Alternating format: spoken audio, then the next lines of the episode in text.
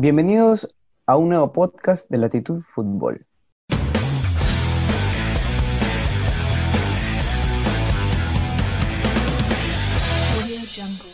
Hola, ¿qué tal amigos? Estamos acá nuevamente para eh, hablar eh, un tema más en Latitud Fútbol.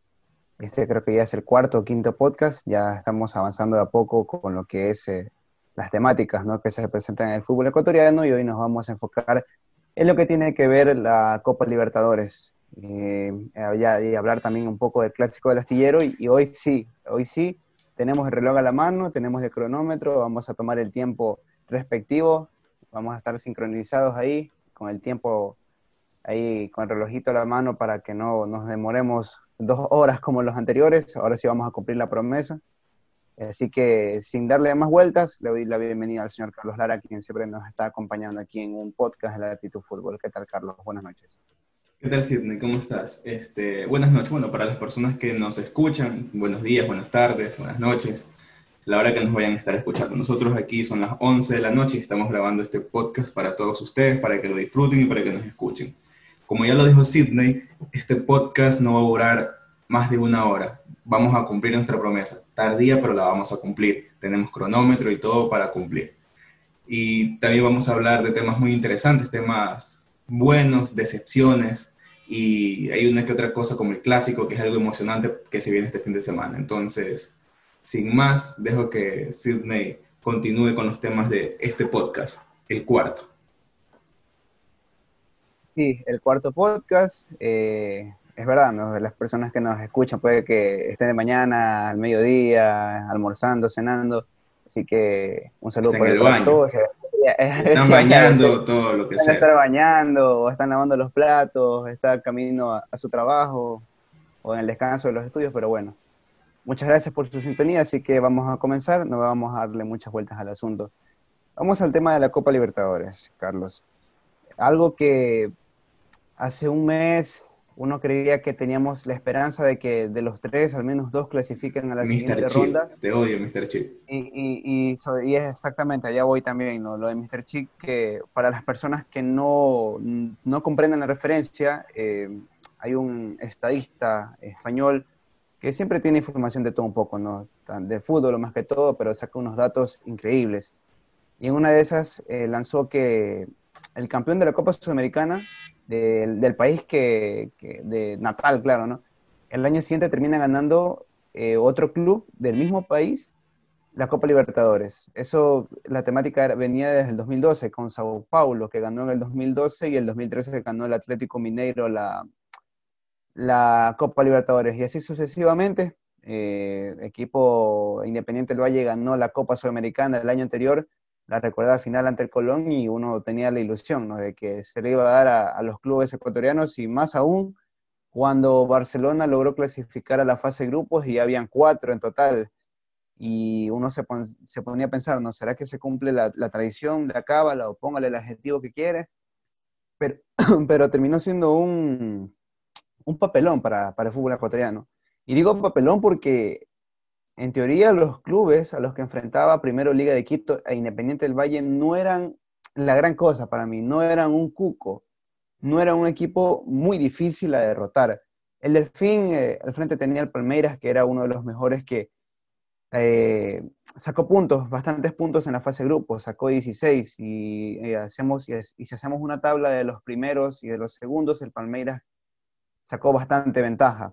Y el delfín, claro que, claro está que entró por la ventana. Entonces, por ahí partiendo como que no había esa balanza, ¿no? Uno ya decía que el delfín ya estaba eliminado. Y de ahí Liga de Quito e Independiente del Valle, hablamos primero de Liga de Quito, em, le tocó la llave frente al Santos. La llave frente al Santos la comenzó en Quito. Y lo curioso es que todos tres comenzaban como local. Y yo siempre digo que eh, una llave y vuelta es mejor hacerlo así, comenzar como local y tratar de asegurar la llave desde los primeros 90 minutos. Eh, pero no fue así, no fue así. Empecemos con Liga.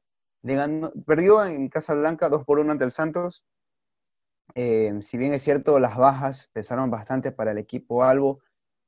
Y el Santos, con poco y nada, terminó ganándole 2 a 1. Un equipo que fue letal, un equipo que desde los primeros minutos no le dio muchos espacios a Liga y que Liga se vio mermado, se sintió bastante la ausencia de sus titulares, creo que fueron seis o, siete en total, y que increíble pero cierto, le ganó al Santos en, Brasil, en Vila Belmiro, con, un gol de Matías Unino, y uno creería que estuvo a, nada de poder clasificarse, estuvo un gol de clasificarse y un conjunto de Liga Quito que incluso en Brasil lució mucho mejor que en casa un equipo que tiró el carro encima en el segundo tiempo, pero sin embargo no le alcanzó y al final pues terminó en el bochornoso papelón de, la pelea, ¿no? Una especie de UFC en la cancha que terminó con algunos expulsados.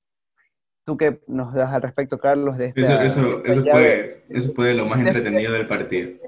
Eso fue lo más entretenido del partido. no, fue lo más entretenido, pero sí fue muy interesante. Es una pelea súper chistosa. No sé si viste la imagen de, ¿Cuántos minutos jugaron? 120 y algo, 120, 100 más o menos. no, la 120 más o menos, sí. ¿Sí viste la imagen de Soteldo contra, tratando de controlar a su compañero de un metro 90 y él es un jugador de un metro 50? De verdad, es que esas cosas, esas cosas solo te las da la Libertadores. Por ejemplo, hoy, este, viernes 3 de diciembre, no sé si viste también lo que pasó entre Gremio y Guaraní, que Guaraní salió con una camiseta similar a la de Gremio, tuvieron que irse a cambiar como la camiseta principal era amarilla y los árbitros estaban de amarillo, tuvieron que después los árbitros irse a cambiar. Son cosas que quedan para la anécdota, pero de verdad muy interesantes. Y la Copa Libertadores. La Copa Libertadores de América. Yo, yo decía, ponía en Twitter que amo mucho la Champions, pero la Libertadores me vuelve loco. Es, un, es algo diferente. Entonces, ahora sí hablando un poco de lo de... Estábamos hablando de Liga de Quito, ¿verdad? Sí. Liga de Quito, a mí lo que me queda con Liga de Quito es este, no es decepción, pero también es como un sentimiento de desilusión, porque sí pensaba que iba a clasificar. Santos en los papeles no era un rival tan complicado, aunque era de los que más habían cosechado puntos en la fase de grupos, pero su fase de grupos no, era tan, no había sido tan complicada, se había enfrentado al Delfín, al Olimpia y al Defensa y Justicia. No había sido una fase de grupos que había, le había costado con rivales directos o un, un grupo de la muerte, tipo el que tuvo Independiente y Flamengo. Pero yo sí pensaba que lo podían pasar, pero llegaron las lesiones, llegó el COVID y el equipo liguista llegó muy mermado a ese partido, que lo recuperaron por suerte a Villarruel, que fue uno de los mejores jugadores de liga en lo que venían los partidos anteriores a ese, que fue jugaron contra Almedo, que volvieron 3 a 0, ya jugó un partidazo. Y contra Santos se veía también como un jugador que iba a sumar mucho, pero no pudo. El primer tiempo de Liga de Quito a mí me quedó mucho por deber un primer tiempo muy mal. Los dos equipos, sinceramente. Muy aburrido. muy aburrido ese primer tiempo, muy aburrido. Santos intentó, intentó y también le costó mucho, le penalizó demasiado, bueno, pudo haberle penalizado demasiado a Santos, pero en muchas ocasiones, porque sí es, sí es cierto que el Liga en el segundo tiempo mejoró demasiado, más que todo después del gol, y cuando viendo que un poco Santos ya bajó las, las revoluciones, después de perderse tantos goles, Santos comenzó a bajarse un poco, a aguantar un poco más el partido, y le llegó esa jugada a Liga que terminó con el golazo de Sutino. Y ese golazo de Sutino terminó subiendo a Liga de Quito, dándole ese ánimo que le faltaba y terminaron yéndose encima, que tanto es así que, que fue más, no voy a decir que lo que hizo Repeto no estuvo bien, porque hizo buenos cambios y también manejó muy bien ese tema, pero también fue mucho el, el, la garra de los jugadores, porque un jugador como Marcos Caicedo, que no venía teniendo buenas actuaciones, actuaciones terminó para mí siendo el mejor jugador de Liga de Quito. En los minutos que entró. Qué manera de, generar, de generar ataques muy buenos, Marcos Caicedo. Como nunca el hijo del viento. Como en sus mejores tiempos en Barcelona. Y justamente me, acuerdo, me acordaba que él jugó también en ese estadio el, el día que Barcelona también le ganó a Santos, pero Barcelona sí clasificó. Cosa que no pudo pasar con Liga pero nos queda, nos queda esa espina de qué hubiera pasado sin Liga sin, con Liga sin el COVID y sin las lesiones. Porque faltaron Moisés Corozo, eh, eh, Franklin Guerra, dos jugadores importantísimos. Y justamente le costó tanto que Liga de Quito contra el Santos quiso más o menos ampliar tanto el campo, hizo que Villarruel, no sé si, si te recuerdas, Villarruel estaba entre los centrales. Los centrales estaban súper amplios, súper abiertos para que los laterales suban. Pero como una especie de línea 3 o línea de 5. Exactamente, una línea de 3 porque los, laterales eran ya prácticamente estaban en la mitad de la cancha. Pero ese balón no podía llegar a ninguno de los jugadores ofensivos de liga porque Villarroel es el único que, digamos, tenía esa salida de balón, pero ni Ordóñez ni el Cunti podían hacer ese trabajo. Trabajo que Moisés Corozo ha demostrado que lo hace excelentemente con sus pases, tiene unos pases increíbles. Justamente antes de, de lo que le dé el COVID, me acuerdo que antes de ir a la selección, creo que fue que dio una asistencia desde prácticamente su campo. Su campo. Entonces es un jugador que le faltó demasiado a Liga de Quito, Moisés Corozo. Quizás Franklin Guerra podía suplirlo un poco a Anderson Ordóñez, que también es un jugador que ha venido muy a menos. Las lesiones lo han dejado muy atrás de lo que él era y de lo que nosotros esperábamos de él, porque para mí era un jugador que podía llegar a selección y un jugador que tenía muchos recursos importantes para llegar a selección. Pero bueno, le faltó Moisés Corozo, este, Guerra, Pio y otro jugador muy importante en la mitad de la cancha, aunque Jordi Alcibar no lo hizo mal. No, no. Ponemos 90 minutos, fue el mejor jugador del partido, para mí. No, no lo hizo mal, pero, pero mira que, mira que eh, Jordi Alcibar luce mejor cuando está al lado de Lucas Villarroel, no así cuando está con Edison Vega o con otro jugador. Yo siento que Villarroel es el complemento Jordi Alcibar como para que luzca un poco mejor. Y eso pasó ante el Olmedo y también ahora con, con Santos. Eh, Jordi Alcibar creo que necesita un acompañante ideal como para poder demostrar eh, de qué está hecho el jugador pero que si está mal acompañado luce eh, perdido prácticamente. Y eso, y eso le aporta mucho a Liga de Quito. Sí, es que estando al lado de Villarroel no es lo mismo que estar al lado de Edison Vega.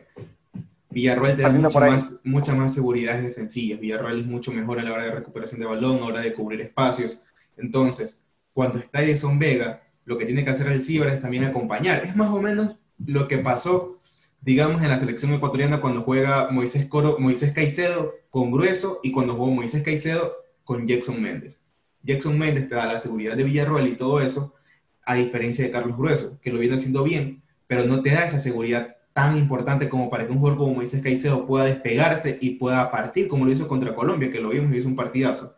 Entonces, no digamos una comparación ahí.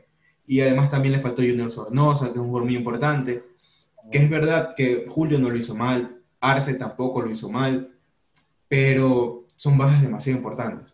Sornosa venía siendo titular todo el año, le venía siendo muy bien, aunque a muchas personas no les estaba gustando, además de, el picante Muñoz. Basta decir que tenía, antes de esa lesión, tenía ya sus mejores tres meses en los últimos dos años de, desde que estaba en liga. Entonces, eso yo creo que es lo que le termina penalizando a Liga, porque nunca fue tan inferior al Santos. Tampoco fue superior. Tampoco fue superior. Creo que fue una llave muy pareja y que se terminó definiendo más por esas bajas que por el mismo Santos o el planteamiento del equipo, del equipo brasileño. No, y también más que todo porque la, la, llave se definió prácticamente en Quito, porque Liga empató la serie. Literalmente se definió en Quito, porque si no, si hubieran quedado uno a uno, Liga ganaba y pasaba. Claro, claro. Al final le pesó mucho el partido que se jugó en Quito y todas las bajas habidas y por haber del cuadro algo. Eh, rápidamente pasamos al partido de Independiente del Valle, que este... O del Delfín, primero. No, es que, bueno, ya si quieres hablar del Delfín... Porque es rapidito, rapidito, hablamos rapidito del Delfín, es muy rápido, y nos pasamos a Independiente, que es un poquito más... Un poquito más extenso. Sí. Ya, hablemos del Delfín, que en la llave de ida perdió el partido 3 por 1 y que creo que al primer tiempo ya estaba perdiéndolo. 3-0 eh, o 2-0, no, recuerdo. No, 2-0 creo que estaba perdiendo el partido. En Manta. Eh, sí, en el Manta, en el renovado estadio Hokkaido, pero ahí uno ya se dio cuenta que el Delfín no estaba como para ya competir era casi Palmeiras. Era casi imposible. Si te hizo tres goles de visita, es casi imposible que le vayas a hacer cuatro al Palmeiras, a Palmeiras en, el, en el Allianz Parque. Pero Palmeiras fue ampliamente superior, ampliamente superior en todas las líneas, y eso que Palmeiras vino a Manta con unas bajas, prácticamente vino con la banca de suplentes. no, 21, 21, bajas. en total, 21 bajas en total, y la banca de suplentes era prácticamente de la reserva, ni siquiera de la reserva, creo que era sub-19 o sub-20, empezando por ahí, y al Delfín no le pudo hacer ni cosquillas. O sea, incluso el gol del Delfín, el único en la serie, fue de autogol. Hablamos de que una de un nivel paupérrimo del cuadro cetáceo en, en, Copa Libertadores, pero yo creo que yo creo que es, trató de hacer trató de, que decir que perdió, perdió 5 a 0 en Brasil ahora. Pero es que pero perdió 5 a 0 en Brasil y ya ese fue otro bochorno también. O sea, cualquiera, 5 a 0 en Brasil con, dignidad uno al menos trataba de, no perder con muchos goles, pero terminó siendo un global de 8-1 desastroso y que le costó la cabeza a Miguel Ángel Jesús, el cuarto justo hoy, ¿no? Justo hoy lo, justo hoy, este, justo hoy lo, publicamos en la, justo hoy lo despidieron y lo publicábamos también en la cuenta de Twitter y de Facebook e Instagram. Fútbol, así que síganos allá en, cada una de nuestras redes sociales para más contenido y más información de lo que acontece en el Para que ya lleguen enteraditos de todo al podcast. Ya en el podcast ustedes lo único que hacen es escucharnos a nosotros. Exactamente, exactamente. Y sí, le costó la cabeza a Miguel Ángel Sazú, lo despidieron. No, perdón, él renunció, no es que lo despidieron. Él renunció porque igual dejó el cargo a su asistente técnico, Horacio. yo, leía que, decían que la, dirigencia habían despedido, él, dio un paso al costado, pero porque la dirigencia igual se lo pidió para igual, por ejemplo, no tener que, pagarle el dinero que se da cuando tú despides. Eh, y le hablaron con el asistente técnico para dejarlo a él, porque igual es un poco ético, digamos, un cuerpo técnico que siempre está junto. Eh, siempre, por lo general, cuando votan a uno, tratan de irse todos, porque llegaron juntos, se van todos.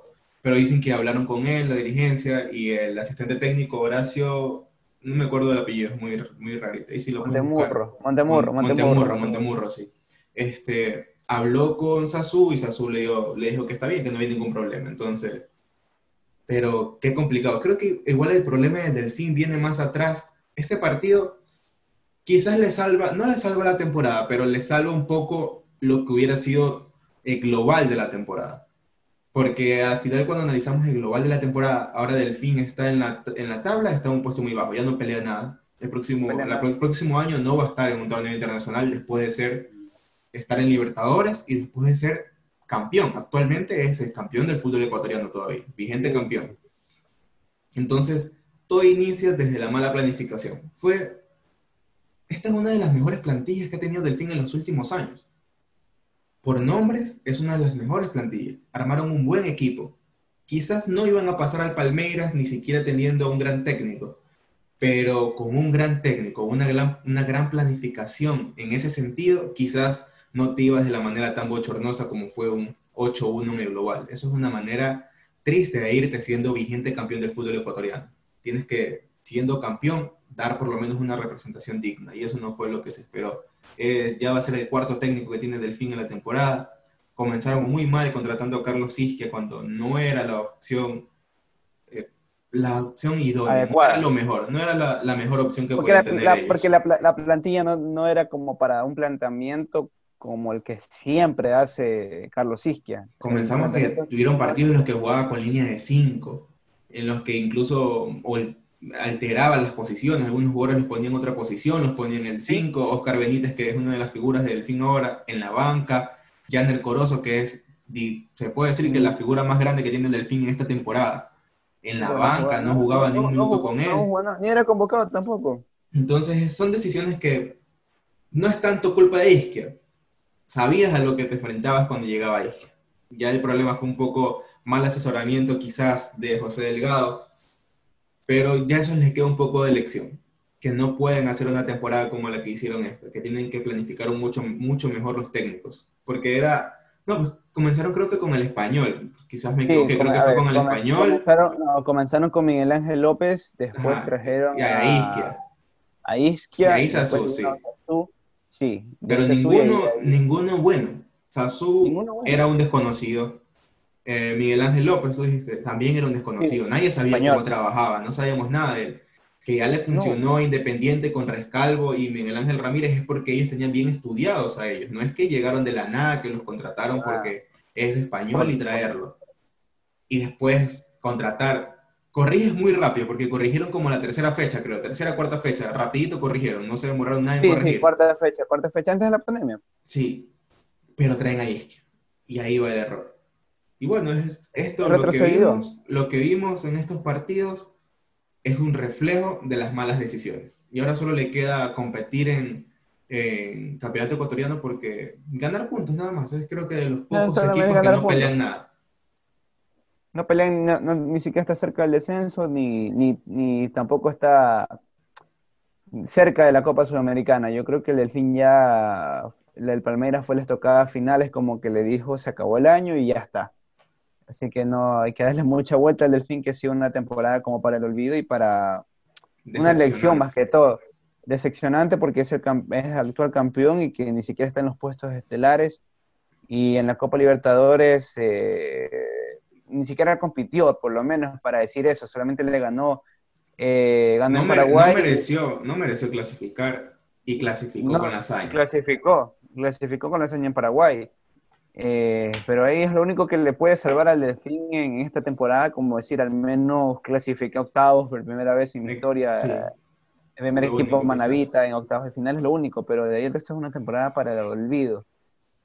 y pasamos rápidamente. Sí, que era elección.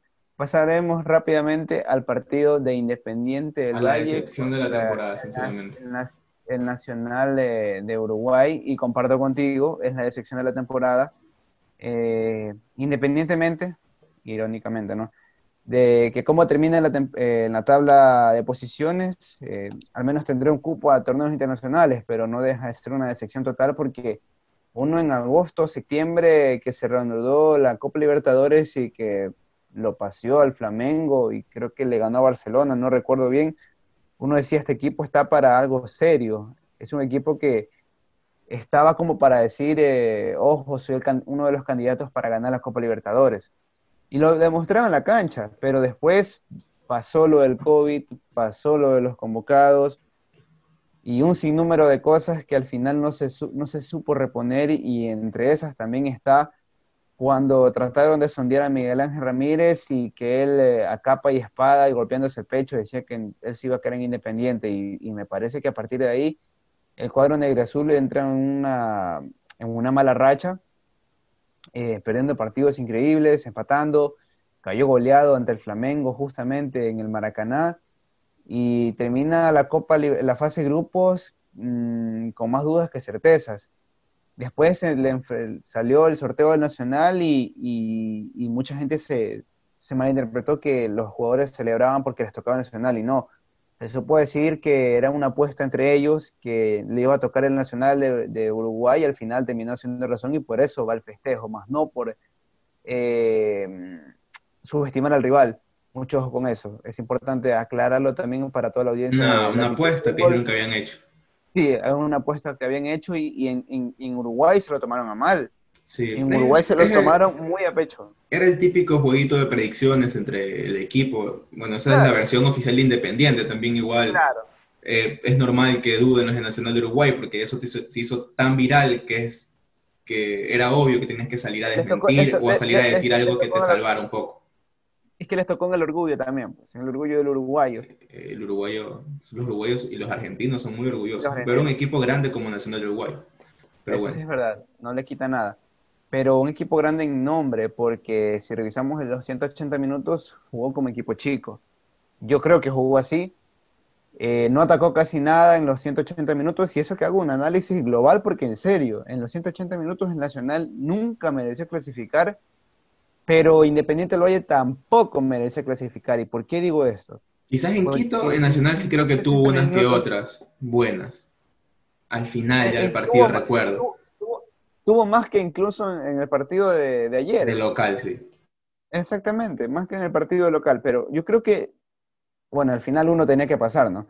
Pero Independiente del Valle tampoco lo merecía porque mucha gente te dice que sí, que Independiente del Valle tuvo la pelota, el 88%, que tenía, lo tenía rinconado Nacional, pero ¿de qué te sirve tener la pelota, tocar de central a lateral, lateral, central, eh, medio campo, extremo, extremo, medio campo, Pellerano, eh, Chiqui Guerrero, Chiqui Guerrero, Pellerano, si no profundizas, si no vas hacia adelante o no tratas de meterte al área. al final, y también, más que todo, más, más que eso, más que eso es la definición. Gabriel Torres eh, podrá pelear en el campeonato ecuatoriano, pero cuando le toca partidos bravos les cuesta bastante, les cuesta bastante el panameño, y eso se notó, y eso que estuvo también Cristian Ortiz. Entonces, hablamos de un Independiente del Valle que ha venido de, de más a menos, que antes no solamente te generaba, sino que te asfixiaba y que de las cuatro llegadas, por lo mínimo eran dos goles. Ha perdido, esa agresividad. Ha perdido, ha perdido, la agresividad y sobre todo la efectividad, que, la precisión frente al arco. Pero yo creo que es más la agresividad porque vemos el partido de ayer y eran jugadas de tener el balón, como tú dices, y los ataques eran muy pobres. No eran ataques como lo veníamos viendo Independiente. Entonces creo que ha perdido la agresividad de una manera increíble, que tanto es así que el único gol anulado fueron entre dos centrales. Una jugada que Independiente normalmente no, para los goles Independiente una jugada de segunda pelota, centro, rebote, después otro centro y jugar así, no es lo normal para Independiente hacer un gol así. Está en 2016. Digamos que era un gol tipo 2016, un gol de los que le salían porque lo buscaban así, de esa manera este, no tan laborada. Como, el gol, que le hizo Arturo Mina, perdón, el Kunti Caicedo a Boca Juniors en la bombonera. Más o menos, sí. Entonces un gol así que no era este, buscado mediante la elaboración. Entonces ha perdido mucho eso. Entonces yo creo que eso también tiene que mucho... Después también la definición. Porque también en, Quito creo que fallaron algunas importantes. Sí, sí. Y también fallaron las más claras. El Chiqui Guerrero creo que tuvo una bajo el arco y la terminó fallando por completo. Pero sí, este Independiente del Valle que ha venido decreciendo. Para mí ha sido uno de, los meses más críticos que tiene el cuadro negro azul y, y, es lo típico, es lo típico, es lo típico que sucede con Independiente del Valle, que tiene un arranque impresionante, tiene un proceso de admirar y termina desinflándose al final. Eso termina perjudicando mucho al equipo Independiente del Valle que año tras año se queda como la decepción del campeonato ecuatoriano para mí. Mira que justamente ahora estaba buscando la declaración de un jugador nacional de Uruguay, que es lo que tú hablabas. Y yo también ayer ponía en, en Twitter, y creo que todo el mundo que vio el fútbol, el partido se dio cuenta, que los jugadores nacional de Uruguay gritaban todo como de una manera ya con rencor, con unas ganas, unas ganas de revancha, con odio, sí. Era más, era no tanto por el partido, sino es como que tenían una espina y necesitaban ganar porque tenían que ganar para demostrar algo. Y justamente lo dijo un jugador, Gonzalo Vergesio, dijo, hago un paréntesis, vi que Independiente del Valle festejó porque le tocábamos nosotros. Es momento de decir que hay que respetar a Nacional porque es tricampeón de Libertadores y el mundo. Eso no se hace, pero hoy tenemos una recompensa linda. Estamos en cuartos. Y, yo cuando lo dije, entonces sí es verdad, todos ellos seguían pensando en eso y por eso tanto la celebración. Recuerdo el grito, el grito de, no sé quién fue, el grito cuando se anuló el gol Sí, también escuché, también escuché. Uno de los jugadores de haber sido, pero también se escuchó. Y agradecer también eh, que no hay público en los escenarios para escuchar eh, de manera nítida todo lo que... Un grito de ahora, es un grito de, como si hubieran quedado campeones en ese momento. Y solo fue anulado, ni siquiera todavía clasificado, solo era anulado el gol de Independiente por el VAR. Y en los penales en cada gol era un grito efusivo, no era como que aplausos ni nada, es como que cada gol era importante. Y después cuando la primera que atajó el arquero, no, perdón, la Pellanona creo que la botó o la tapó el arquero. La tapó el arquero. Muy bien. La, tapó el arquero. medio y Rochet se quedó poco parado y la tapó. Yo creo que eso fue muy predecible, la verdad, porque Pellanona siempre, siempre patea el medio. Siempre patea el medio, era muy predecible. Algún día lo iban a tapar. Sí, pero yo comparto con lo que tú dices que Independiente es el equipo de excepción, y no solo de la Libertadores, y yéndonos un poquito más también a la Liga Pro, también es el equipo de excepción de la Liga Pro, porque viendo lo que hizo la temporada pasada, no solo por fútbol, no es porque jugaba bien, sino que un equipo que llegaba campeón de la Copa Sudamericana estaba obligado esta temporada a por lo menos estar a estas alturas, fecha 10 del campeonato ecuatoriano, faltando cinco fechas, estar ahí agarrado en la pelea por el título, o por por lo menos llegar a la final como está en Barcelona, Independiente, y sorpresivamente está Guayaquil City. Y ahora se encuentra, ahora se encuentra decimotercero con 10 puntos en 10 partidos jugados. Y a nada de también perder el puesto, el cuarto puesto en la tabla acumulada también, porque no está muy lejos de equipos como Macará o Emelec mismo, que quizás si no llega a la final tiene la oportunidad de meterse a Libertadores por esa vía. Entonces, lo de ayer fue un partido típico que le hacen a Independiente del Valle. El partido que le hizo Barcelona cuando le ganó el Monumental eh, por la Liga Pro. El partido que le ha, que no tan similar porque tampoco fueron tan vulgares a la hora de defender como lo hizo ni Católica ni Barcelona, pero partidos así donde tú lo esperas a Independiente del Valle. Independiente del Valle ha perdido mucho, como hablábamos, esa agresividad. Entonces ya no es tan, ya no es tan peligroso. Obviamente tienes que saber marcar a ese equipo también, porque si lo dejas jugar va a ser muy peligroso. Pero si tú le quitas, lo, le quitas esa forma en la que ellos pueden hacer llegar el balón a los jugadores de creación, como eran Farabelli y Ortiz, ahí el Farabelli y Ortiz no podían recibir. Y cuando recibían, recibían incómodos, de espaldas al, de espaldas al arco con todo, con muchos metros todavía por delante, y tenían que hacer toques para atrás, toques para un costado, no podían darse la vuelta. Y cuando recibían bien, inmediatamente habían dos, tres jugadores de Nacional Uruguay que llegaban a marcar. Encima. No, no los dejaban jugar, lo hizo muy bien. Hubieron momentos, no sé si, si recuerdas, hubo un momento en el que casi por un minuto la estuvieron tocando entre Pellerano, Junque y Segovia, y Pinos. Era toque entre ellos mismos, entre ellos mismos porque no podían, no tenían esa salida. Pellerano no podía transportar el balón para allá, porque a la hora que bajaba Ortiz o bajaba Farabelli, no los dejaban. Entonces fue un partido típico de, los inteligentes Nacional Uruguay, de los típicos que tú lo haces independiente para ganarlo. Y tras eso hay que sumarle que Independiente viene irregular, que no tiene buenos extremos, que a mí me sorprendió. Y era notable que le iba a pesar un poco Independiente lo que hizo inicio de temporada, haber vendido extremos como Dajome, extremos como Corozo también creo que era el que estaba. Sí, Sánchez mismo. Eh, JJ Sánchez. que lo banquearon también, a JJ Sánchez que de la nada, sorprendentemente, lo banqueó Miguel Ángel Ramírez y tuvo que ir a jugar con un joven, García, que no tiene culpa de nadie, tampoco lo hizo tan mal, y jugar con este Preciado, improvisado. Preciado de extremo, improvisado de extremo. ¿Hasta dónde tuvo que caer? Eh? Porque no tiene, no tiene extremos, ninguno viene bien, los que tiene no vienen bien. Jacob Murillo nunca ha sido un gran jugador y el Chiqui Guerrero viene decidiendo todo mal. Puede gambetearte a uno o dos, pero a la hora de dar el pase, de centrar o de definir, decide todo mal. o, de, tomar decisiones. Por eso, a la hora de, tomar decisiones, la decide todo mal.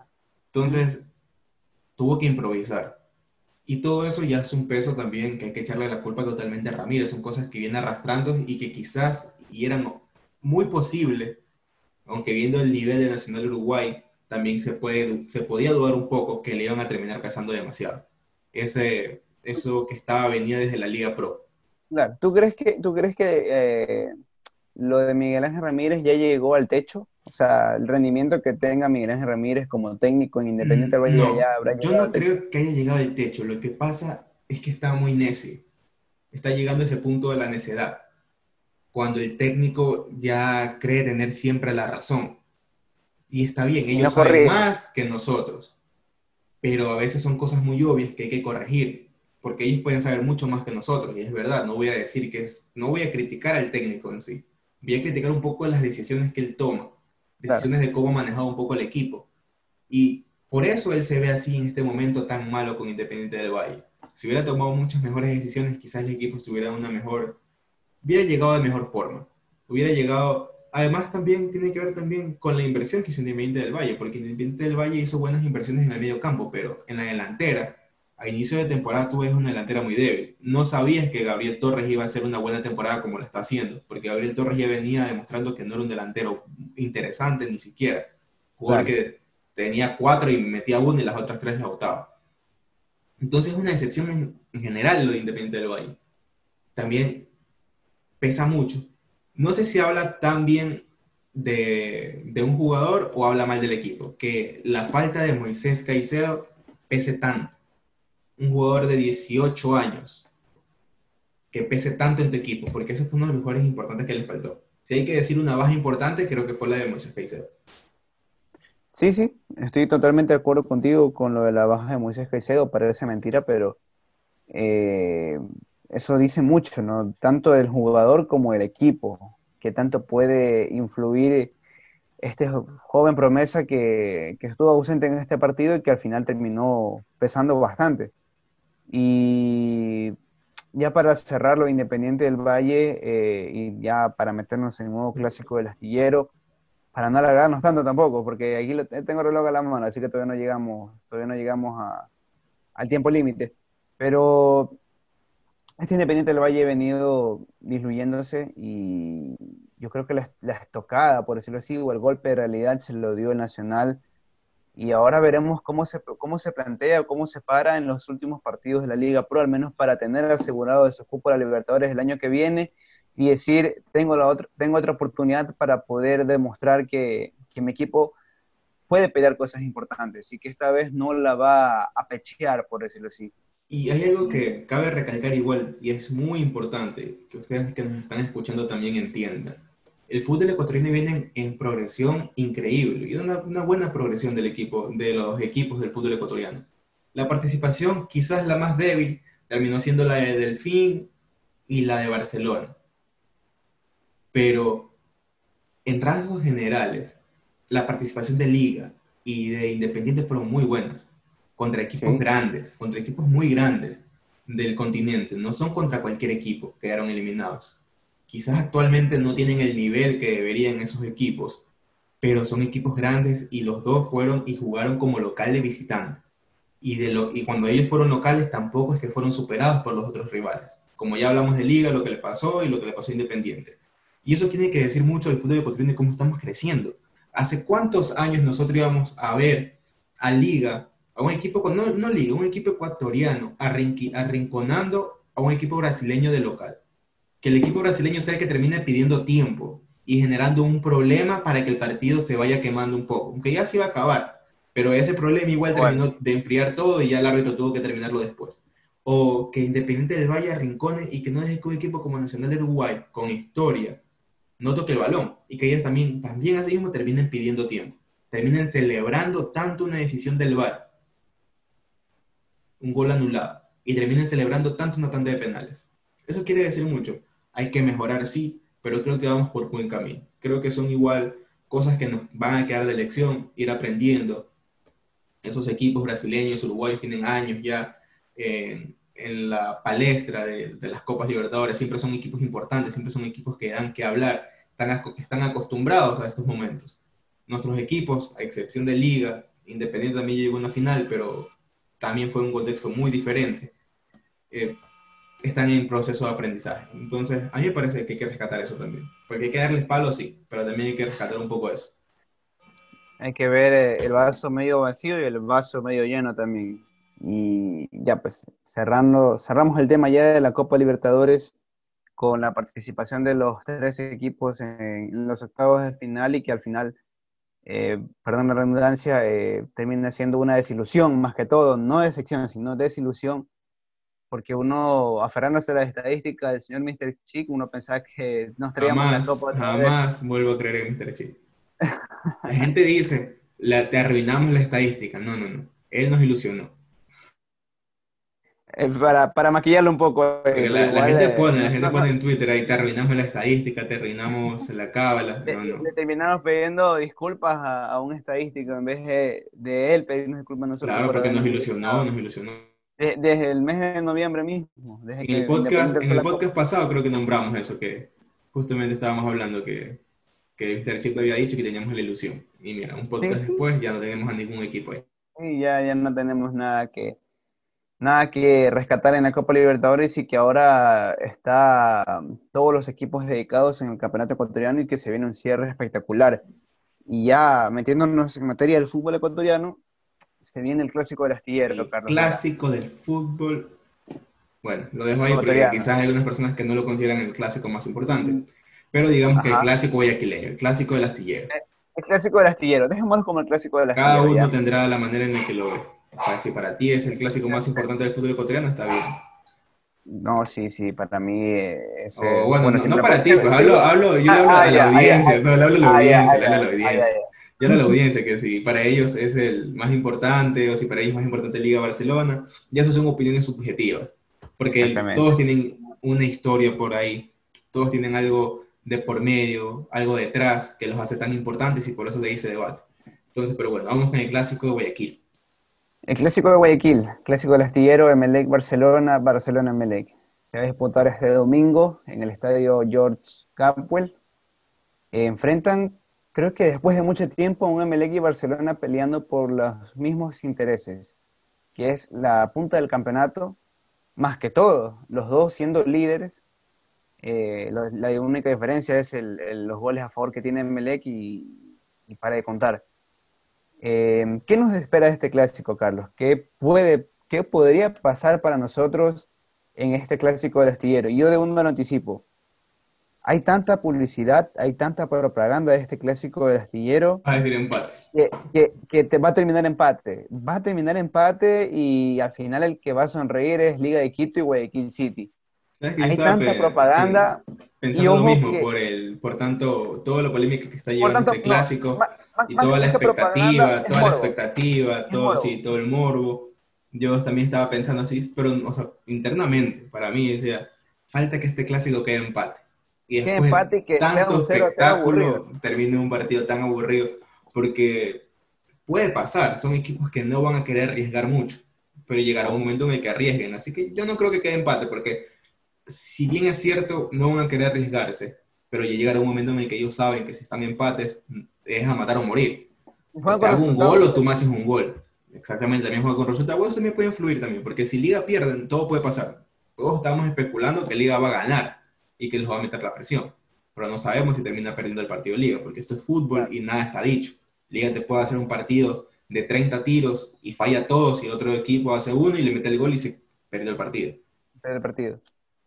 Pero para mí el clásico ya comenzó. Ya el clásico ya está activo. Desde la polémica que hubo por los pedidos de cada equipo, eh, Melec, o no, Barcelona pidió más árbitros. adicionales. Ajá. Y, Melec, pidió, lo del VAR. Ya desde ahí comenzó el clásico. Porque aunque las personas lo vean muy normal, eso ya es tirarse puntas. Cada uno se tira su punta. El Barcelona pidiendo árbitros, el Melec pidiendo VAR. Cada uno se tira ahí su punta diciendo que no, que porque el arbitraje es malo para todos. Eso vale recalcar aquí. Nosotros no estamos diciendo que el arbitraje va ni con uno ni con otro. Yo no creo en esas historias de, especulaciones de que no, que el árbitro es barcelonista, el árbitro es MLCista, el árbitro es liguista, va a apoyar a este equipo. El arbitraje ecuatoriano es malo para todos. Es muy malo. Todos los fines de semana que hay partidos, yo me quejo. Sí me quejo de que las personas, que son los medios de comunicación, lleven un poco más arriba los, cuando hay un error contra Liga Barcelona de Melec y dejen errores importantes ahí, los escondan cuando son contra equipos, por ejemplo, técnico universitario, Liga de Puerto que también pelean cosas importantes.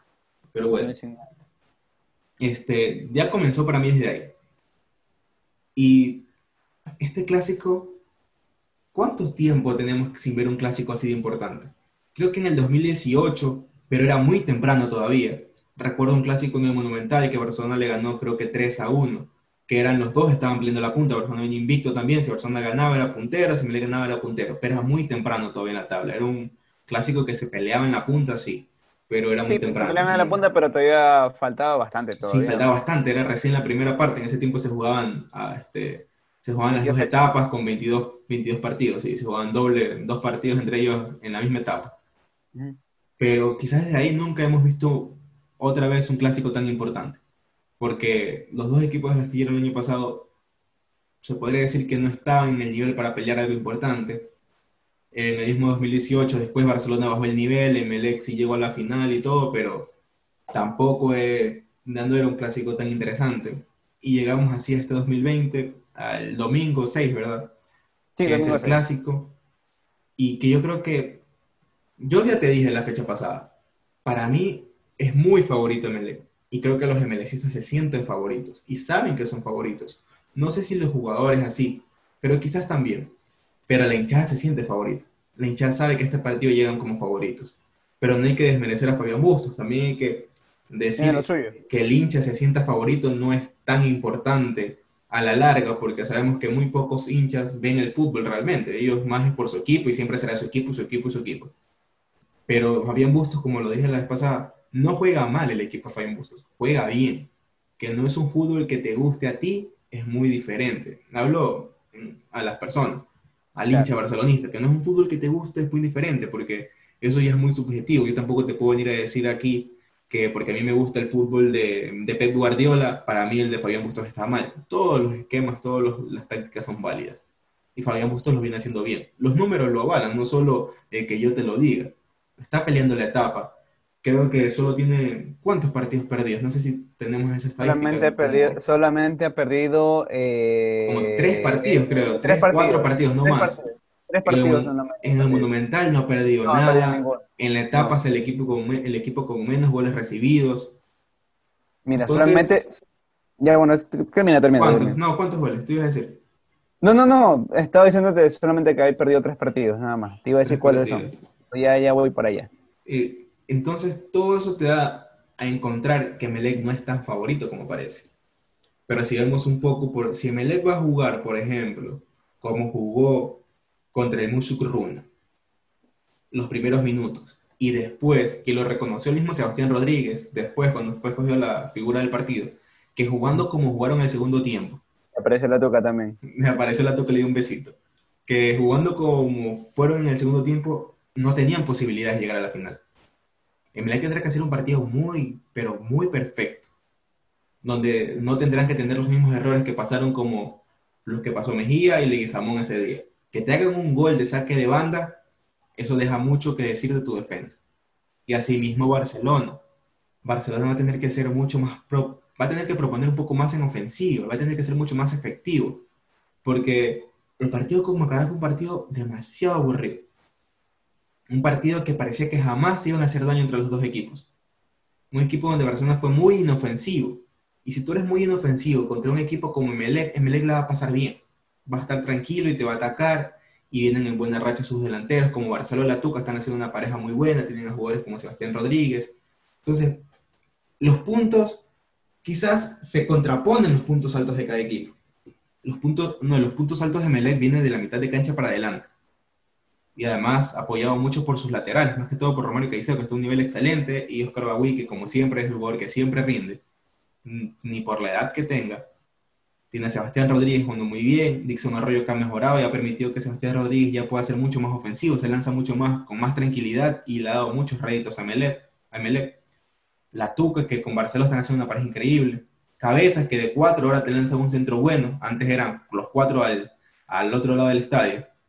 Y está Carabalí también por la otra banda. Bueno, ahí la otra banda también rotan un poco a veces porque Carabalí lo expulsan o, hay una lesión y así. Pero por lo general siempre es Carabalí, ¿verdad? Y también lo hace bien. Y te van a, te van a atacar, te van a dejar, te van a matar. Si tú no sabes proponerles y hacer que esos jugadores ofensivos también piensen un poco en defensa, se traten de resguardar un poco y no te salgan totalmente, te van a atacar y te van a terminar matando en algún momento. En algún momento te van a terminar haciendo el gol. Pero también hay que decir que si Emelec sale así y su defensa es, defiende tan mal ante jugadores como Damián Díaz, Emanuel Martínez, que quizás no son tan rápidos en velocidad, pero de mente son los jugadores más rápidos que hay en el fútbol ecuatoriano, piensan rapidísimo Damián Díaz vino siendo figura en el último partido, te van a terminar matando. Peor a las espaldas de, de, Leguizamón y Mejía, creo que es lo que más les está costando, las espaldas.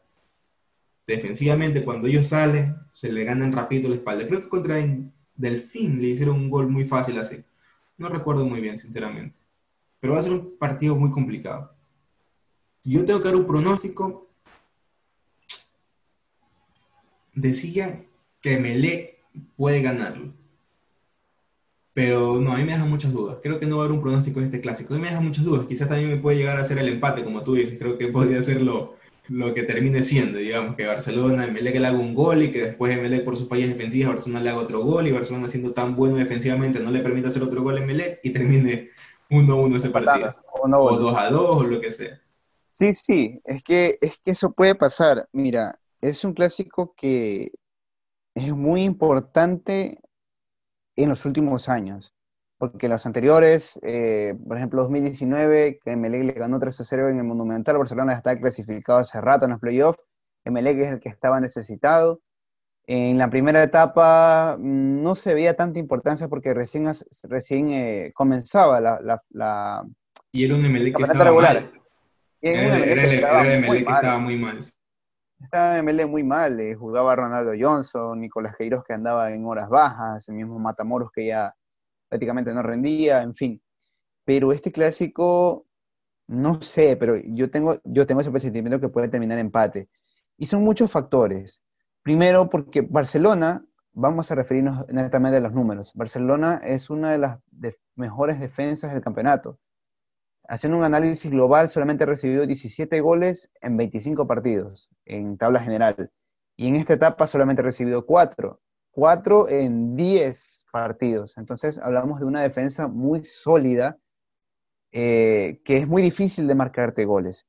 Y te marcan goles eh, porque hay errores puntuales. Recuerdo los dos goles de liga, errores puntuales de Barcelona, errores que... ¿Sí me está escuchando? Ah, ya. Ya, ok, lo siento. Eh, errores puntuales que, vuelvo y lo remarco, si no fuera por, por, alguna jugada aislada de carambola o cosas así, Barcelona mantiene el arco en cero. Es un equipo muy sólido atrás. Es, eh, Mar eh, se comprende muy bien con William Riveros y a su vez William Riveros es un gran aporte en ofensiva para Barcelona. Parece mentira, pero cuando a Barcelona no le sale nada en ataque, ya sea construcción de jugadas, pase a profundidad, invento también en el Quito Díaz, se viene la pelota para la pelota detenida, tiro de esquina, un tiro de libre que va la pelota seguro al área. Y ahí lo va a sufrir Marlon Mejía y Leguizamón si descuidan a Williams Riveros. Williams Riveros es un jugador muy importante en el ataque a Barcelona cuando es un tiro de esquina o cuando la pelota tiene que dirigirse al corazón del área. Eh, por ahí, en el caso de que el partido esté muy cerrado, Barcelona puede marcar diferencias. Y eso pasó con el Macará, un partido que, como mencionó Jesús, estaba para el aburrimiento, estaba para el 0-0. el primer tiempo prácticamente fue eh, muy, muy pésimo, muy pobre de ambos equipos. Y el partido tuvo que abrirse por una jugada aislada y después Macará tuvo que buscar ya el gol del empate y en, Barcelona encontró los espacios para hacerle daño. Y va a ser, yo siento que va a ser un partido calcado. Emelec no le va, no le va a hacer terreno a Barcelona, Emelec no le va a hacer nada de terreno va a ser un partido conservado en el primer tiempo, si es que pasa, ¿no? Porque puede que ambos e-, equipos vayan a decir, no, matemos desde el primer minuto para ir ahorrando energías porque se viene una seguidilla de partidos muy importantes. Todo puede pasar. Pero mi perspectiva es que va, a ser un partido en que no van a arriesgar, arriesgar los dos, pero habrá un momento que sí, decir, no, tenemos que salir adelante y ahí veremos quién es el menos malo defendiendo. Porque cada uno tiene lo suyo. Insisto, Barcelona si hay un error puntual de, de, Riveros o de Derrimar, Emelec puede hacerte mucho daño. Tiene la Tuca Ordóñez y, Facundo Barceló que se comprenden muy bien. Mientras que en Emelec el juego aéreo le pesa bastante. Le pesa bastante cuando le toca retroceder. Cuando le lanzan una pelota al área y Mejía tiene que retroceder o Leguizamón tiene que correr a, a cubrir ese espacio.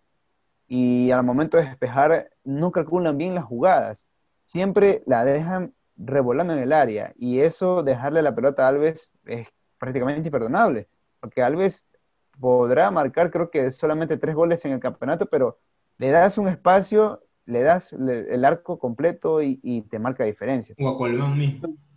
¿Mande? A Colmán mismo, Colmán mismo que es otro jugador que también mm. no es la gran estrella de Barcelona, pero uno que tiene, te rinde, cumple es muy importante y más que todo lo que proponga Fabián Bustos. Si coloca a y Alves, créame que sí parte yo creo que va a terminar, como favorito. Yo creo que va a terminar poniendo a Colmán en la banda como lo viene haciendo porque ha demostrado mucho también Colmán que aporta mucho llegando.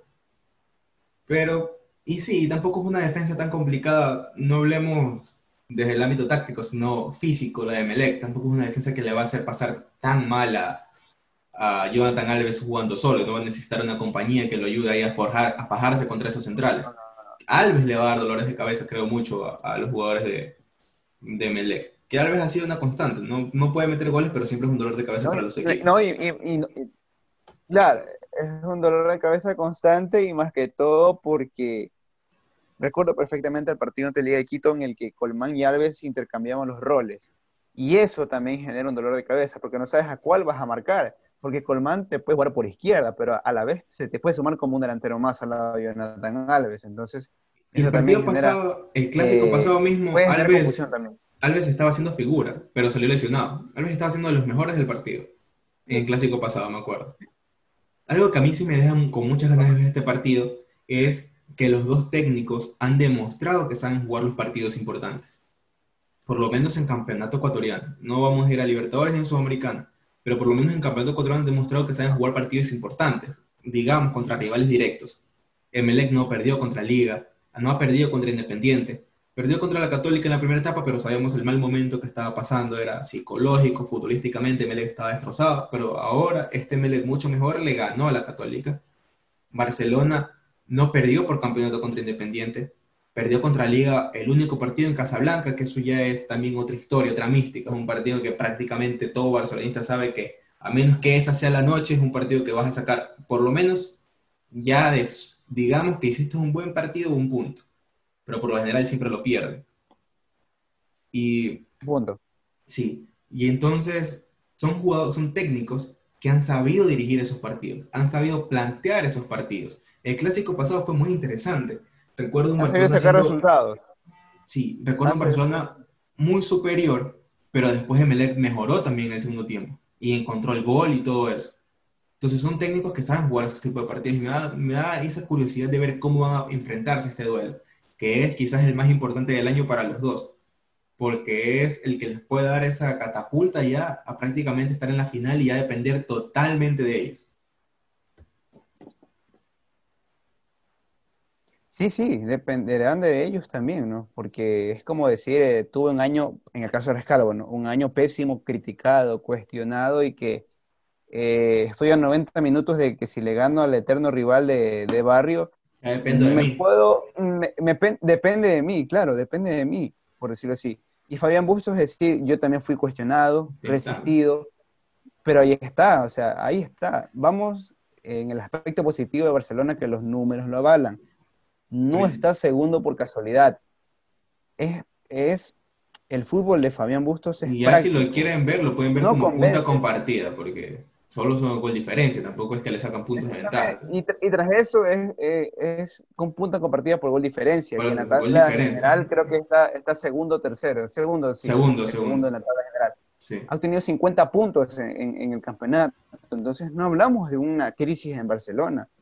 La gente se malacostumbró a jugar bonito con Guillermo Almada. Y hay estilos y estilos. Y Fabián Bustos tiene los suyos. Y hay que, hay que o sea, para el hincha barcelonista que está escuchando este podcast, tienes que apoyarlo, o sea, no toda la vida vas a tener un técnico que, juegue los 90 minutos en el campo contrario y que le meta 5 o 6 goles al equipo rival. Habrá un momento que el, técnico que llegue va a ser un poco más conservador, va a ser un poco más eh, práctico el momento de jugar los partidos, más inteligente. Inteligente en el sentido de que si tu rival te cierra los espacios, la única manera es jugando la pelota detenida, el tiro libre o el tiro de esquina y que con eso se puede abrir el marcador. Y después veremos si se puede marcar dos o tres goles más. Es verdad, a veces el gol diferencia te puede servir muchísimo en un campeonato que es muy reñido, pero obtienen los resultados, o sea, los números lo avalan. Y, bueno, ahí no, parto, no comparto contigo lo que Melec así es como que el ligero favorito, porque, bueno, primero que todo, los clásicos nunca hay favoritos. Barcelona ha ido como favorito y termina perdiendo el partido, Emelec lo mismo, o terminan en Hay favoritos. Es un partido muy pero que, nunca se, que... el clásico nunca se sabe. Para, siempre hay favoritos, todo el mundo sabe que siempre hay un favorito. Pero es que en clásico, un partido que no se sabe, exactamente. Un partido que nunca se sabe, pero siempre igual hay un favorito, que el favorito se puede caer porque es un clásico. Dentro de los, dentro de los, dentro de los 90 minutos eh, puede pasar cualquier cosa. Que si fuera otro partido, digamos, que Melec llega como favorito, creo que todo el mundo dirá va a ganar. Pero en este partido, aunque llegue como favorito, decir va a ganar es muy complicado. Claro, pero, claro, es que, es que mira, por una parte sí tienes razón, puede partir como ligero favorito porque ha venido en alza, viene envalentonado, tiene una delantera que, que está respondiendo, se está comprendiendo muy bien en la Tuca con Barceló, pero su punto débil es la defensa. Su punto débil es esa dupla central. Es una incógnita. es una mira, incógnita que, mira que vienen fallando últimamente. Es una incógnita porque, antes compartían con Barcelona ser el equipo menos goleado. Sí, sí, ambos tenían cuatro goles en contra. Solamente Guayaquil City, el técnico universitario y se me el otro equipo que le marcó al menos un gol, pero eran de las defensas menos batidas. Pero vamos a que el juego aéreo, la, cómo le ganan las espaldas fácilmente a los jugadores es el punto débil. Y eso puede sacar provecho a Barcelona. A eso voy que es un partido que no promete nada, o sea, en sentido de que Emelec va y le, golea a Barcelona, ¿no? No, no digo que vaya a pasar eso, Tampoco digo que Barcelona le gana a que 2 a 0 o así mismo 3 a 1, qué sé yo. Es un partido muy discreto que el más inteligente o el más ordenado tácticamente lo va a ganar. Ordenado en defensa y sobre todo letal en el ataque. Es, es, ese va a ser la, lo que va a primar en este partido. Porque Barcelona puede tener la defensa más sólida del campeonato, pero y si arriba no generas nada, y si el Quito Díaz no aparece en su partido, lo va a sufrir bastante Barcelona. O si va Sebastián Rodríguez y Dixon Arroyo bloquean al medio campo del equipo torero y no te va a generar nada, va a lucir muy incómodo como con Orense. Orense le cerró los espacios en la media cancha y Barcelona no le puede hacer ningún gol. No, también que Orense, Orense era un, es un equipo muy físico. Orense también hay esas diferencias. Orense tiene uno de los mediocampos de los mediocampos más físicos del campeonato ecuatoriano. Entonces, por eso compiten ellos. Bueno, ya un poco Orense, compiten por tener un equipo muy físico. Y con eso es que este, trata de equiparar un poco esas diferencias de, de calidad de jugadores. Pero sí, sí, lo que tú dices, sí, sí es verdad. Va a ser un clásico muy cerrado. Creo que, creo que yo... Muy cerrado, ¿no? Y sí confío mucho en lo que dices del empate. Sí confío mucho en eso del empate. Pero sería muy decepcionante. Sería muy decepcionante. Yo creo que va a ganar uno de los dos como por un poco ya de, de, lo, que, de lo que buscan, porque saben que no les sirve el empate. Y yo creo que no, no sé si vaya a quedar realmente. Yo creo que va a llegar un punto en el que el partido se va a volver. Si es que va a estar, si es que llega en empate a los últimos 20 minutos, el partido se va a volver tierra de nadie. Y en ese punto de desorden, de querer buscar el gol, porque saben que es matar o morir. O sea, no haces un gol, bacán, no perdiste el clásico. Que menos se equivoca. Pero pierdes la etapa prácticamente. Y como tú dices, si llegan con resultado, que sería lo peor, creo que jugarían un poco más tranquilos si Liga llega a perder. Pero si Liga gana, va a ser muchos nervios para cada equipo, sí, mucha presión. Mucha presión, mucha presión para, para, todo, ah, para los dos equipos que, bueno, para todos los días del Tito Fútbol se van a enfrentar el día domingo 6 de diciembre, irónico, ¿no? Fiestas de Quito, y va a haber clásico del astillero, se jugará a las 19 horas y ya para ir cerrando el podcast, para no estirarnos tanto, para cumplir la promesa. Eh, para no de publicidad, por favor. George Capwell. George Capwell. George Lewis Capwell. Pero bueno, vamos a dar por terminado este, este podcast. Eh, vamos que, algo más quería comentar. que, No, me rompan la, no me rompan la promesa, por favor. Ya, no, no, algo rápido, solo es que, que para las personas que escucharon el podcast pasado tienen que darse cuenta que nuestras predicciones, bueno, entre comillas, predicciones, al, al día siguiente se nos comenzaron a romper rapidito. Se nos comenzaron a caer así, rapidito. Porque empató de Cuenca, ganó Barcelona lo que le pasó, este, ganó el, el, Aucas. Ganó el Aucas. Empató técnico. Y Aucas ahora está en, Sudamericana y técnico está asignado y nosotros dijimos que técnico iba a pasar. Sí. Y está a tres puntos. Guayaquil City, que le, leyeron los tres puntos, bueno, eso sí lo hablamos ese día. Pero la mayoría de las cosas que nosotros dijimos se nos fueron un poco. Porque aún así, aunque al Nacional le quitaron los puntos, la pelea por el descenso está vivita el que menos pensábamos que iba a ganar Liga Puerto Hijo ganó, que nosotros lo decíamos por lo damos por muerto. y ganó un partido complicadísimo contra la Católica, un rival que no es de los del descenso ni, ni media tabla. Entonces creo que podemos terminar muy mal después de ese podcast. sí, sí, sí, es verdad, es verdad. Eh, puede terminar, puede pasar cualquier cosa, por último termina ascendiendo Orense y la Liga de Puerto Viejo, el Orense y el Deportivo Cuenca. Y el técnico no clasifica a Sudamericana, Liga Campeón Directo. No clasifica a Sudamericana. Independiente del Valle fuera de la Libertadores. Liga Campeón Directo. Puede pasar, eh, puede pasar y todas nuestras predicciones a la basura. Al piso, al piso, lastimosamente. Pero bueno, hemos llegado al final, pero antes de despedirnos, vamos a, tirarnos al agua, señor Carlos Lara. Usted directamente, favorito, o sea, ¿en quién va a ganar el clásico, mejor dicho? Mira, yo dije que, Melec iba, yo dije que Melec iba a ganar la etapa, a mi parecer. Y yo creo que va a ganar Barcelona.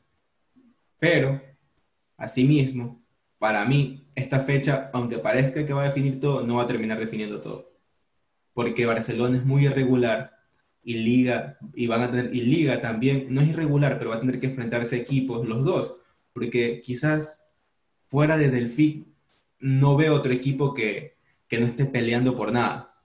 Entonces, todos los equipos van a necesitar ganar su partido. En Liga creo que se enfrenta a la Católica también. un partido importante. Sí, este fin de semana. Sí, así claro, este fin de semana. Entonces, imagínate, son partidos que van a estar muy duros de aquí en adelante. Y para mí, aunque trate, tratemos de decir que va a definir, quizás no termine definiendo tanto este clásico. Sigo pensando que Melec puede ser el ganador de la etapa. Es lo que yo, digamos, que puedo ver.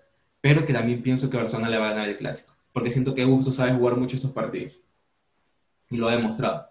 Y los jugadores también de Barcelona. Y es un clásico, como tú lo habías dicho. Es un clásico, nada se sabe. Y Gusto, si plantea un buen partido, quizás lo pueda terminar ganando. Entonces, ¿y ahora tú? Sí, yo insisto que va a terminar empate, puede terminar empate, pero vamos a darle favorito, vamos a ponernos de la otra orilla y, le voy a dar el, voto a Melec. Vamos a ver si al quien termina fallando. Aquí uno de los dos va a fallar. Aquí uno de los dos va a fallar. Uno no, pero si tú ya le estás mandando, tú no. Ahí, aquí puedo fallar más es yo, porque tú le estás mandando doble. Tú dices o empate, que es lo que más crees en todo el podcast. No, no, no, no, no, o sea, pero igual es lo que tú crees todo el podcast. Solo le, le, cambias un poco para ponerlo más entretenido. Pero al final, si quieres empate, terminarás acertando tú a la final. No, voy, a abrir el paraguas. Si quieres voy a abrir el paraguas. Voy a abrir el paraguas. Eh, mi intuición dice que va a terminar en empate, pero vamos a darle el voto de confianza a Melec de que va a terminar ganando el clásico. Eh, tiene con qué, es verdad, tiene que jugar un partido muy inteligente a Barcelona y que el bloque defensivo esté ordenado. Parecen poco, pero es mucho lo que tiene que hacer Emelec.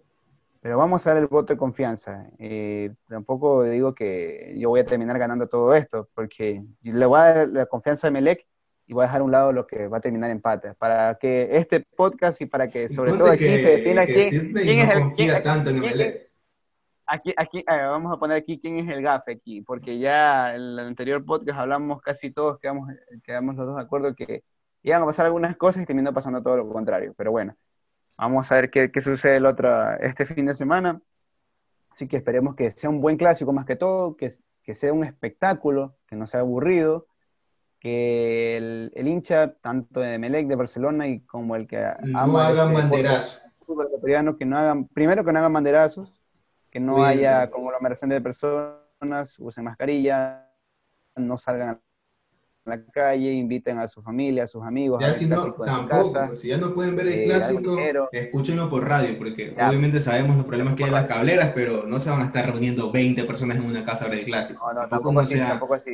Por radio, no, sean, como... No sean locos, no sean locos. Que, sean responsables, más. Sean responsables, que sean responsables. Debe ser el clásico más importante del fútbol ecuatoriano en los últimos años, pero eso no quita que debes ser responsable y que debes cuidarte, no solamente Lo más importante es tu salud. La, salud, solamente la tuya y la de tu familia. Sí. Exactamente. Ya nos pusimos, somos responsables, somos responsables aquí en la actitud fútbol, somos responsables. Nosotros no estamos incitando a que la gente vaya a reunirse a ver el clásico. Escúchalo por radio, escúchalo por radio. Si no puede verlo, escúchalo por radio nomás. No pasa nada, no hay ningún problema. Internet, si, tiene facilidad de internet, vaya a verlo en internet. Tiene un internet bueno, claro está. O síganos en Twitter y ahí vean que nosotros ponemos las jugadas más importantes del partido. Ahí, aunque no lo vean, se las imaginan ahí. Claro, se las imaginan, nomás se las imaginan y por ahí les lanzamos unos cuantos datos eh, estadísticos de, este duelo interesante que se va a venir este fin de semana. Pero bueno, despida porque no estamos yendo muy largo, después nos reclaman. Sí, sí, sí, sí, sí, sí, nos reclaman otra vez. Señor Carlos Lara, su, su despedida, por favor, a toda la audiencia de Latitud Fútbol. Bueno, eh, yo me despido de todas las personas que nos están escuchando. Gracias a los que nos van a escuchar, a los que nos han venido escuchando en los anteriores capítulos. Quisiera también decirles que dejen sus comentarios en las redes sociales de Latitud Fútbol y que nos digan cuánto va a quedar el clásico también ustedes. Digan su resultado también, antes en el agua ustedes también. Nosotros no somos los únicos aquí. Y también así les decíamos, recordar a los de la semana pasada que para los que nos estén escuchando y tengan la facilidad de ir a nuestras redes sociales, arroba latitud fútbol en Instagram, en Twitter y latitud fútbol en Facebook, que les poníamos, les proponíamos que ustedes, que ustedes nos digan si hacer un podcast sobre eh, el finalista o después sobre la final. Nosotros ya en las últimas fechas, viendo quién va a llegar a la final, si hacemos un podcast hablando sobre eso, y o ya después, ya si que hay final o campeón directo, un podcast simplemente sobre el campeón directo. Y bueno, eso es todo lo que tengo que decir. Ha sido un, un muy buen podcast compartiendo aquí con Signo y hablando del clásico, hablando de las excepciones de Libertadores. Así que cuídense, recuerden, no se reúnan, no al banderazo, disfruten el fútbol en casa. Emotivo, emotivo de despedida, señor Carlos Lara. Eh, de mi parte también ha sido todo. No se olviden de seguirnos en nuestras redes sociales de Latitud Fútbol, tanto en Facebook, Twitter e Instagram. También tenemos página web que allá colgamos los artículos de lo que la fecha nos dejó. Es importante resaltar aquello que nosotros eh, lo resumimos así, cortito, cortito, todo lo que nos deja cada fecha, cada fin de semana y entre semana también de nuestro querido fútbol ecuatoriano. Eh, muchas gracias por su, su gentil uh, sintonía y esperemos que les guste este gracias podcast. por aguantarnos. Además, también gracias por aguantarnos más que todo. Eh, al menos llegamos a la hora y algo más. Una hora y diez minutos por ahí vamos a llegar, pero bueno. De a poco vamos, vamos quitando- de, a, de a poco, de a poco Sí. vamos bajando y a poco nos van teniendo más paciencia sobre, sobre todo. Esto ha sido todo por, por hoy. Mi nombre es Signe Galarza, así que nos vemos en una próxima ocasión. Cuídense mucho, no se reúnan, mantengan la distancia, disfruten el clásico, sea por televisión o por radio, por las redes sociales. Para todo hay solución menos para la muerte. Por latitud fútbol, así es, señor. Conmigo será hasta una próxima ocasión. Chau, chau.